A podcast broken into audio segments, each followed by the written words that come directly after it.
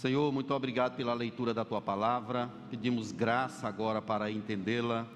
Agradecemos também pelos dízimos, ofertas, por tudo que tem acontecido até aqui. Queremos viver para a tua glória. Abençoe-nos, ó Deus, conduza-nos em nome de Jesus. Amém. Podem sentar, queridos.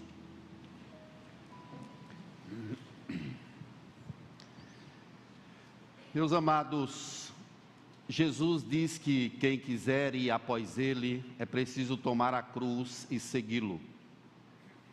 É um chamado para a morte, como falou o pastor Ronaldo Lidório em uma das suas pregações.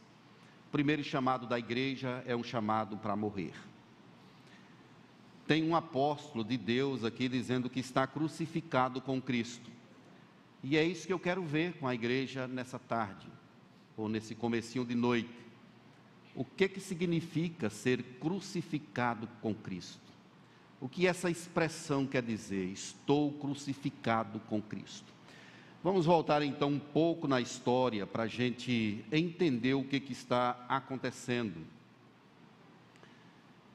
Um concílio em Jerusalém, que é liderado por um dos irmãos de Jesus, chamado Tiago, tomou uma decisão de que a igreja não deveria ou não precisaria mais viver sob o jugo das leis cerimoniais do Antigo Testamento. E isso foi passado para todas as igrejas. Em Antioquia tem um pastor chamado Barnabé. Paulo também está lá.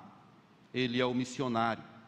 Antioquia faz parte de um conjunto da igrejas, das, chamadas de igrejas da Galácia, junto com Listra e Derbe. Essas igrejas são as igrejas da Galácia. E Paulo está lá também junto com Barnabé. Pedro resolve ir lá também fazer uma visita, depois que o concílio de Jerusalém tomou a decisão de que as igrejas não precisariam mais viver sob o jugo das leis cerimoniais, Pedro agora vai lá. Só que Pedro é um judeu que vai para o meio dos gentios.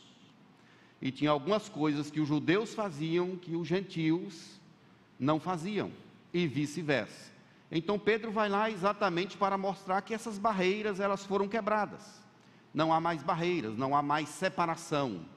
Pedro é aquele homem que foi a ele foi revelado por Jesus de que ele não considerasse imundo aquilo que Deus purificou. Então, esse é o cenário. O ano é o ano 55 depois de Cristo as igrejas da Galácia, elas estão sendo atacadas por heresias. E as heresias era de que não era suficiente as pessoas apenas crerem. Elas precisariam fazer algo mais para serem salvas. Então não bastava apenas dizer eu creio em Cristo, elas precisariam cumprir as leis do Antigo Testamento. Esse era o ponto. E isso começou a disseminar. E além disso, os judaizantes ou os fariseus, esses homens que estavam ali nas igrejas da Galácia, viviam falando mal do apóstolo Paulo, dizendo que ele não era um apóstolo de Deus, que ele não foi chamado por Deus, que ele era falso. E muitas pessoas estavam aderindo a esse novo pensamento, estava causando confusão no meio da igreja. E a semana passada eu usei um termo aqui que uma criança depois interpretou, dizendo assim: mãe, eu posso entrar com os dois pés, eu posso dar uma voadora. Mas, é, de fato, Paulo entrou na igreja da Galácia é, com uma voadora, mas é no sentido de ser duro, tá certo, criançada? no sentido de chegar valendo, numa expressão nossa, chegar com contundência não é a voadora no sentido de chegar com os dois pés, literalmente, tá certo? Então as crianças aí, é, mudando aí o nosso termo. Paulo chega para essa igreja e chega batendo mesmo. Nas outras cartas, Paulo começa agradecendo a Deus, até orando pela igreja. Para essa igreja, para essas igrejas, Paulo diz que está admirado do que está acontecendo ali. Ele chama o povo de inconstante, ele vai xingar o povo, vai de fato bater forte, porque está acontecendo problemas, pessoas estão passando para esse outro evangelho que Paulo mostra aí que é anátema. E Paulo, para defender o seu apostolado, ele se apresenta como sendo apóstolo de Cristo. Ele diz aí logo no capítulo 1, verso 1, dizendo que eu sou Paulo, apóstolo, não da parte de homens, nem por intermédio de homem algum, mas por Jesus Cristo e por Deus Pai que o ressuscitou dentre os mortos. Então, esse é o ponto. Paulo está dizendo: Eu sou apóstolo, eu tenho autoridade, eu fui chamado por Deus também para essa missão. E Paulo recomenda à igreja, no verso 8 do capítulo 1, dizendo assim: Olha, ainda que um anjo do céu vos pregue um evangelho que vá além do que vos temos pregado, seja considerado amaldiçoado. Ou seja, o chamado de Paulo é para que as pessoas se prendam de fato ao evangelho de Cristo, aquele que está proclamado aqui nas Sagradas Escrituras. Se pudéssemos separar um versículo para dizer assim, qual é o tema da carta aos Gálatas? a gente iria lá para o capítulo 1, verso 5, quando ele fala: Para a liberdade foi que Cristo nos libertou. Permanecei, pois, firmes e não vos submetais de novo a jugo de escravidão. Ou seja, para a liberdade foi que Cristo vos libertou. O que está sendo dito aqui é que o evangelho bíblico, ele liberta o homem. Ele liberta o homem, ele tira o homem da escravidão, da escuridão e o faz andar na luz. Ele agora é um homem livre. A graça o alcançou. Ele não precisa mais cumprir os rituais, as leis cerimoniais. Ele não precisa mais fazer para ser salvo. Ele não é salvo por algo que ele pratica. Ele é salvo por algo de fora. Ele é salvo por causa da cruz, por causa do Senhor Jesus. Esse é o tipo de evangelho que liberta, que salva, que opera. Então, tendo isso em mente, em nosso coração, todo esse pano de fundo, a gente pode então responder a nossa pergunta: o que que significa estar crucificado com Cristo? Paulo está lá dizendo que agora eu estou crucificado com Cristo. Vamos entender duas questões além dessa à luz dessa passagem que lemos. Estar crucificado com Cristo significa que não posso ter um viver incoerente com o Evangelho. Essa é a primeira resposta. Eu não posso ter uma vida de incoerência com o Evangelho de Deus. E eu quero chamar você para a gente observar o comportamento de um dos discípulos, de um apóstolo, chamado Pedro. Quando a gente observa aqui a partir do verso 11, nós percebemos que Pedro ele vai a Antioquia. Mas Paulo está dizendo que o resistiu face a face porque se tornara repreensível. Um problema está acontecendo com um dos apóstolos. A palavra ele foi achado em falta significa que ele, de fato, estava cometendo coisas de, com incoerência com o evangelho que estava sendo anunciado. Por isso, Paulo o resistiu. Ele viaja para Antioquia, saindo de Jerusalém, e lá ele se senta com gentios, ele participa de refeições. Naturalmente. Só que está chegando uma comitiva dos da parte de Tiago, que é o irmão de Jesus, vamos dizer assim, que Tiago é o presidente do concílio. Então está vindo um grupo de irmãos de Jerusalém, que são judeus, está vindo para Antioquia.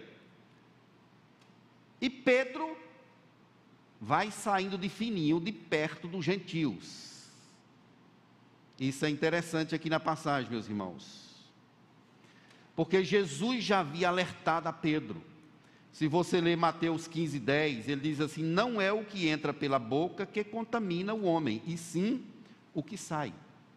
E mais ainda, em Mateus 15, 19, ele diz assim: Porque do coração procedem os maus desígnios, homicídios, adultérios, prostituições, furtos, falsos testemunhos, blasfêmia, e por aí vai. E em Atos 10, 15, o Espírito revela a Pedro, dizendo: Ao que Deus purificou, não considere comum ou não considere impuro. O que foi dito a Pedro, não apenas uma vez, mas três vezes, por Jesus e pelo Espírito, é de que essa barreira de separação entre judeus e gentios havia sido quebrado com o Evangelho. Jesus quebrou tudo isso. Mas Pedro até que vai bem. Mas quando a comitiva chega, a comitiva de Tiago, ele vai saindo de fininho e ele agora não está mais participando daquilo. E olha o que, que acontece. Pedro teve medo, temendo da circuncisão, se afastou. Ele está com medo dos homens. Ele está agindo de forma incoerente com o evangelho que prega. E a palavra afastar aí no texto significa hesitar em declarar aquilo que crê. Mas não é esse homem que havia negado a Cristo por medo e que agora está outra vez com medo da comitiva que vem de Jerusalém. Do pessoal que exigia que todos fossem circuncidados. Ele faz isso por medo. E a palavra temor aí no texto significa fugir por algo pavoroso ou por um terror. É como se o coração dele tivesse sido tomado por algo inexplicável. Isso é espiritual. São as trevas que estavam tomando conta do coração dele, fazendo-o temer. É uma espécie de recaída que ele está tendo. E a postura de Pedro desencadeou duas coisas. Primeiro, a hipocrisia, que é dita aí na palavra dissimulação. Não apenas Pedro começou a dissimular, mas o comportamento dele levou os judeus que estavam ali também a agir com hipocrisia. Olha o verso 13. E também os próprios judeus dissimularam com ele.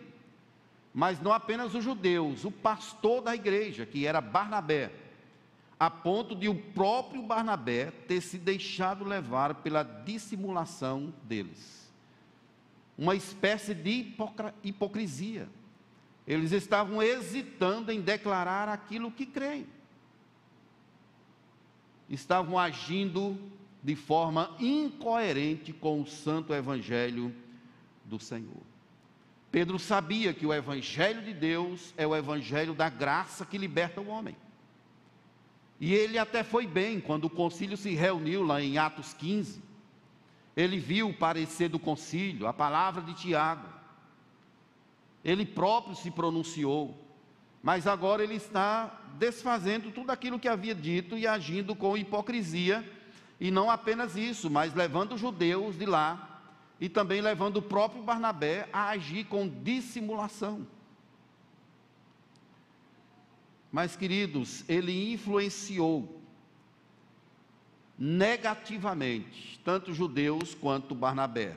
Tem um comentarista chamado MacArthur, ele fala a respeito desse versículo e diz assim, quando ele se refere à dissimulação, refere-se a um ator que usa máscara. No sentido espiritual, diz respeito a alguém que mascara o seu verdadeiro caráter, fingindo ser algo que não é eles estavam comprometidos com o evangelho da graça, mas fingiam aceitar o legalismo dos judeus. É como se eles estivessem divididos entre dois pensamentos. Tudo isso por causa da influência de um dos apóstolos, de Pedro.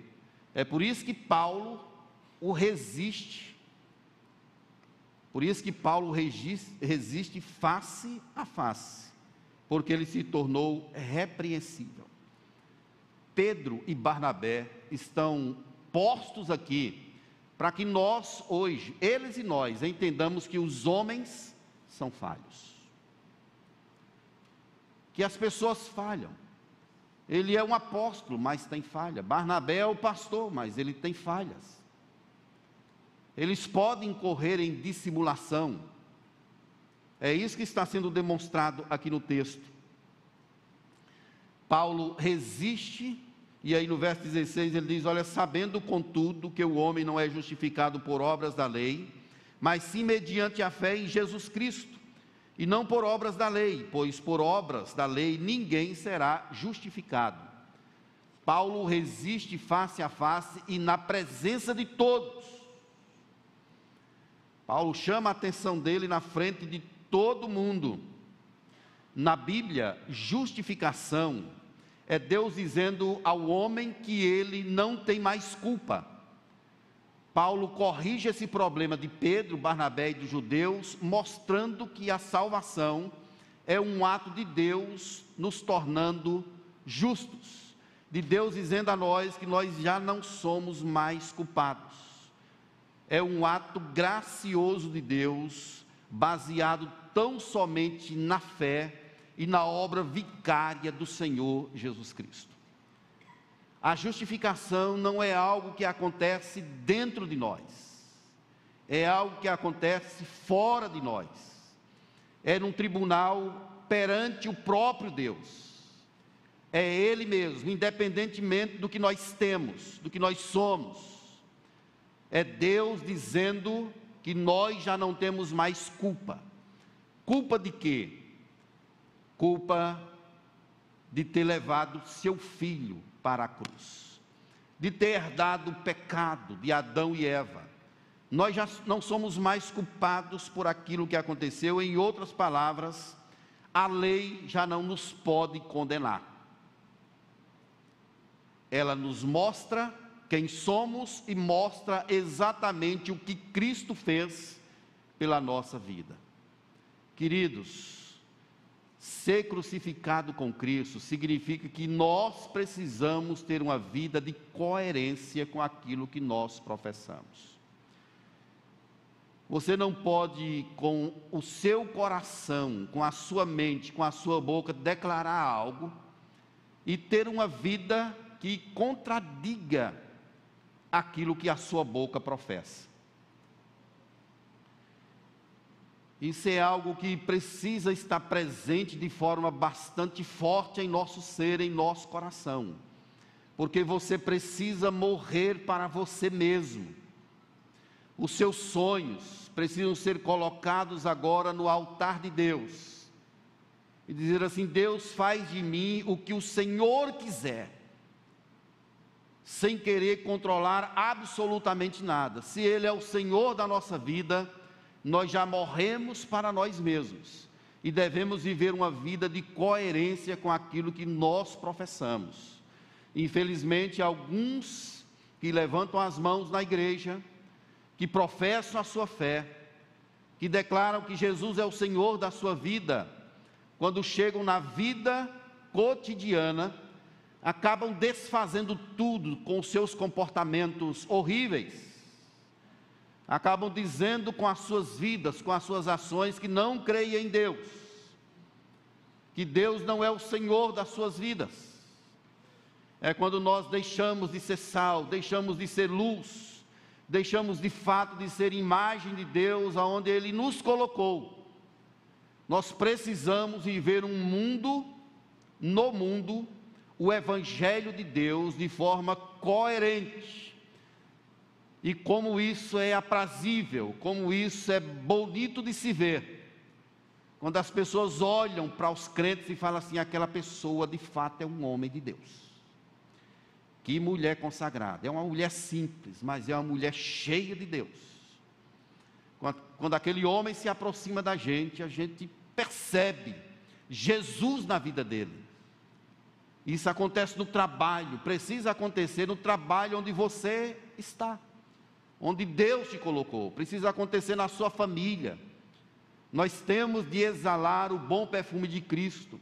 É um chamado para viver o Evangelho de forma coerente, dizendo todo o tempo que nós fomos sacrificados com Cristo Jesus. Mas uma segunda questão está abordada aqui nesse texto, sobre o significado de ser sacrificado com Cristo é que eu e você participamos da morte dele e também da sua vida. É o que está posto aí a partir do verso de número 19. Paulo ele vai declarar isso, dizendo: Porque eu, mediante a própria lei, morri para a lei, a fim de viver para Deus, estou crucificado com Cristo. Isso quer dizer que a lei ela não pode mais nos amaldiçoar. nós já não somos considerados malditos por causa das exigências da lei. Jesus se entregou por nós e cumpriu a lei em nosso lugar. O que que a lei diz? O salário do pecado é a morte, Romanos 6, 23. Mas o dom gratuito de Deus é a vida eterna em Cristo Jesus, nosso Senhor. A lei condena porque nós não conseguimos satisfazê-la, nós não conseguimos cumprir cabalmente aquilo que ela exige, por isso ela condena. Mas quem está em Cristo, a lei já não tem mais domínio sobre essa pessoa. Nós somos um povo livre. Para a liberdade foi que Cristo nos conquistou nós não estamos mais sujeitos a ter em nossa vida as maldições da lei, as exigências da lei. Ela dizia que a alma que pecar, essa morrerá. É um anúncio do próprio Deus, é uma sentença de morte irremediável. Quem pecar, morre. Como é que o homem vai se livrar disso agora? Não há como. Por isso que Jesus Cristo vem, nasce, cresce, se entrega no Calvário, morre em nosso lugar, ressuscita por nós, está sentado à destra de Deus, e ainda diz mais: se nós pecarmos, temos um advogado junto ao Pai que intercede por nós. Filhinhos, eu escrevo essas coisas para que vocês não pequem, mas se vocês pecarem, temos um advogado junto ao Pai que intercede por nós. Eu não estou dizendo isso para a gente viver agora uma vida relaxada. É exatamente o contrário.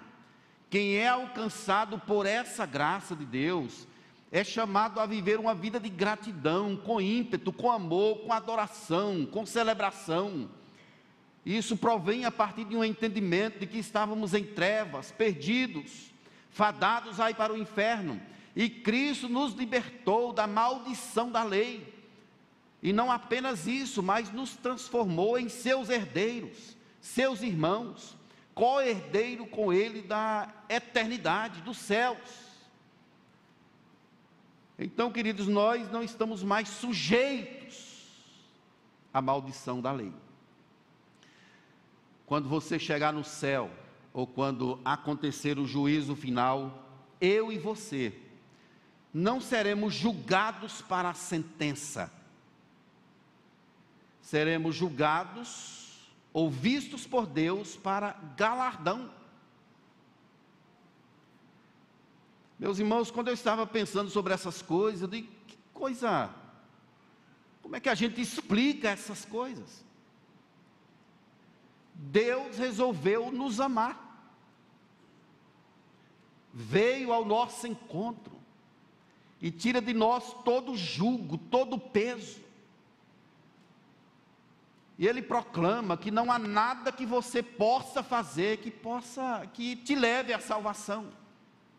E ainda bem por isso, porque nós jamais conseguiríamos. Mas Cristo fez tudo por nós.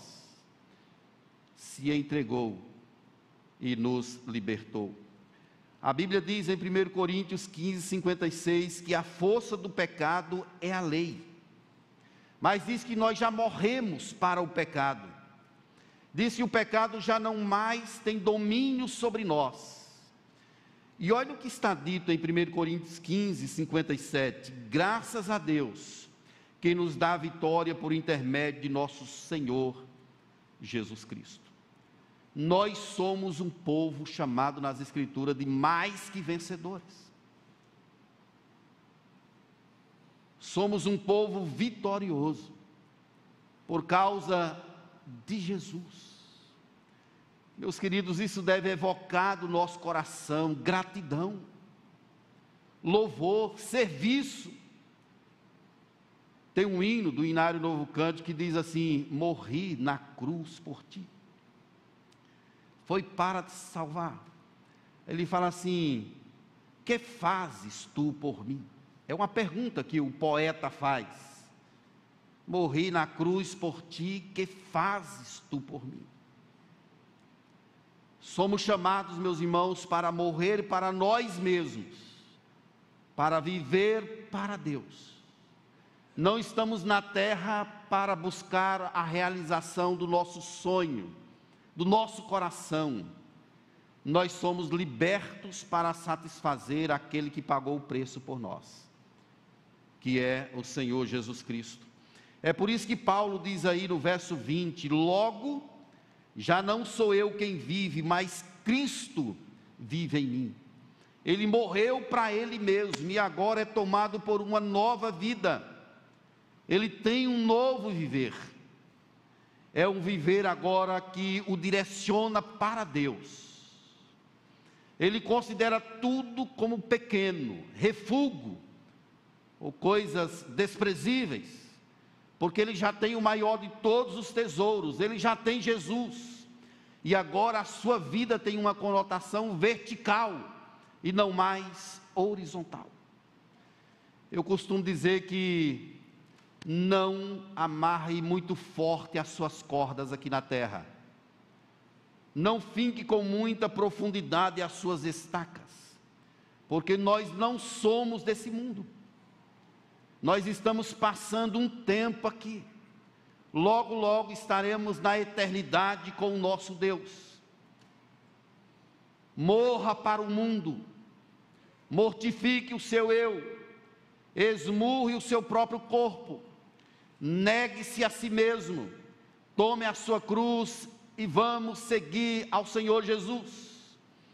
Esse é o chamado do Evangelho. Quem está em Cristo tem um novo viver. Paulo usa uma expressão lá em Efésios chamada de regiões celestiais. E usa também em Colossenses, que Deus nos tira do império das trevas e nos transporta para o reino do Filho do seu amor, que são as regiões celestiais. É um novo estado de vida.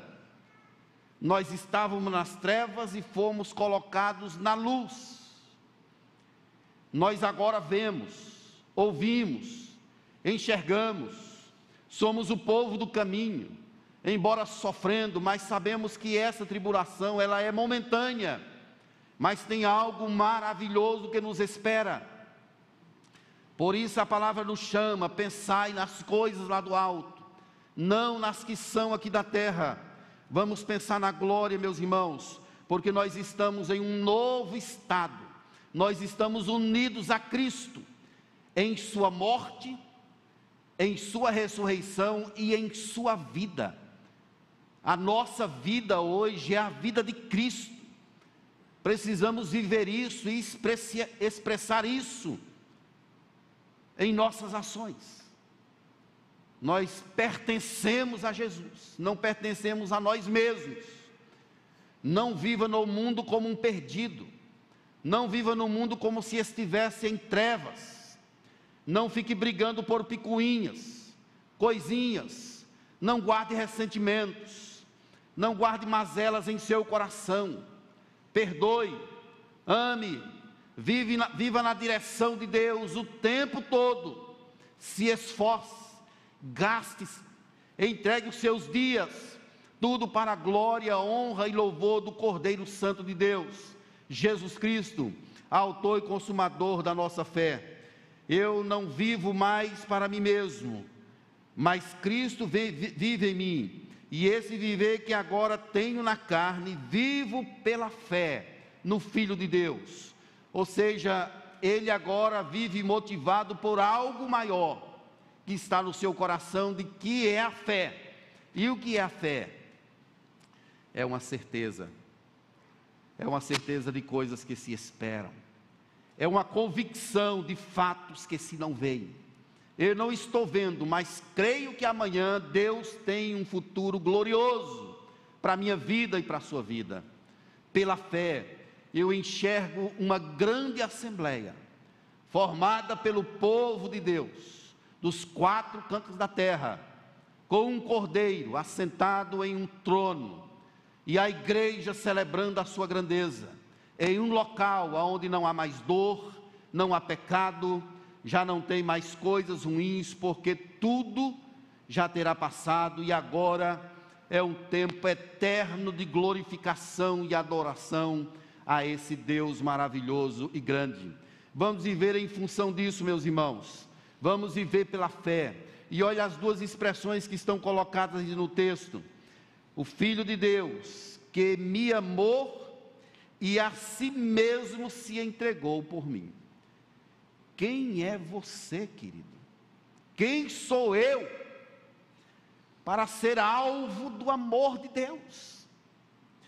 Deus amou o mundo de tal maneira que entregou o seu Filho unigênito, para que todo aquele que nele crê não pereça, mas tenha a vida eterna. Quem crê no Filho não será julgado. Quem crê no Filho tem a vida eterna. Olha o que, que Paulo diz em Romanos 6, 8.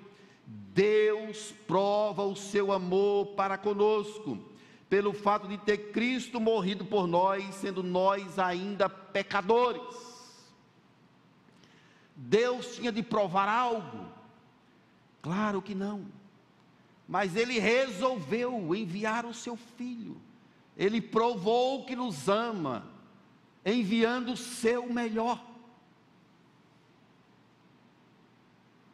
Tem um cântico que diz que o melhor de Deus ainda está por vir. Mas eu digo à igreja que nós devemos olhar para o passado e dizer que o melhor de Deus já veio. O melhor de Deus já foi entregue à igreja. Ele é o tesouro dos tesouros. Pastor, e a eternidade? A eternidade não se compara à radiância e à beleza, à glória do Cordeiro de Deus. O melhor de Deus foi entregue à sua igreja. Ele nos amou. Ele se entregou por nós. Queridos, isso aqui é o ato voluntário, intencional de Cristo em fazer algo. Ele olhou para nós e nos viu como ovelhas que não têm pastor. Ele olhou para nós e viu que todos estariam perdidos. E ele diz assim: Eu vou morrer no lugar desse povo. É por isso que Paulo, escrevendo aos Filipenses, capítulo 2, verso 5, diz que ele esvaziou a si mesmo, assumiu a forma de servo. Ele foi voluntariamente, ninguém o obrigou, ele intencionalmente resolveu fazer isso. Assumiu a forma de servo, abriu mão da sua glória, aceitou ser cuspido, chutado, colocaram uma coroa de espinhos em sua cabeça, os demônios riam dele, os homens faziam algazarras. Você não é o Cristo, salva-te. E ele continuou ali firme, resoluto, intencional. Porque o profeta Isaías dizia que ele veria o fruto do seu penoso trabalho e ficaria satisfeito. E o fruto desse penoso trabalho de Jesus somos nós. É quando a igreja se reúne como assembleia para glorificar o nome desse Deus. Ele se entregou por mim e por você. Olha o que Paulo diz em Tito, capítulo 2, verso 14. A si mesmo se deu por nós, a fim de remir-nos de toda iniquidade e purificar para si mesmo um povo exclusivamente seu, zeloso de boas obras. Quem consegue explicar esse amor, queridos? Quem consegue explicar esse amor? Perguntaram a um sábio escritor qual seria o significado mais profundo do amor, e ele apontou para a cruz. Não tem outra explicação. Não há mai, maior profundidade do que olhar para a cruz e ver nela a demonstração do amor de Deus, alguém que se entrega. Se Jesus quisesse, com um estalar de dedo, ele acabaria com toda aquela algazarra que, com, que faziam com ele. Viria uma miríade de anjos. Se ele quisesse, ele esmagaria Satanás ali, no deserto, apenas com a palavra. Mas ele se sujeita, ele se entrega. Satanás disse: transforme essas pedras em pães. E ele diz: Olha, não só de pão viverá os homens, mas da palavra que procede da boca de Deus. Atira-te desse despenhadeiro abaixo. E ele continua dizendo que não vai tentar o Senhor. Ele sabe que Deus estaria ali com ele. Satanás está com essa intenção de tornar um Messias satânico. Esse inimigo sujo fez de tudo para impedir de Jesus chegar à cruz. Mas Jesus estava lá, esvaziando a si mesmo, entregue. Ele grita: Pai, nas tuas mãos entrego o meu espírito. Naquela hora, o véu rasgou-se de cima a baixo.